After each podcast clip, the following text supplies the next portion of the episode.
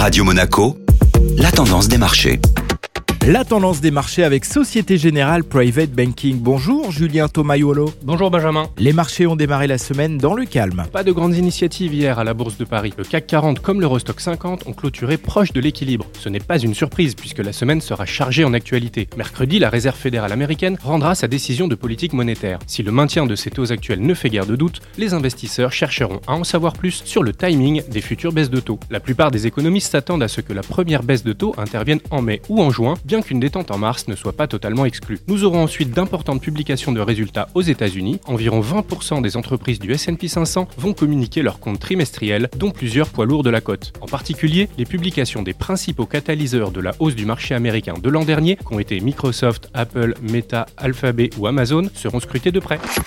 Société Générale Private Banking Monaco vous a présenté la tendance des marchés.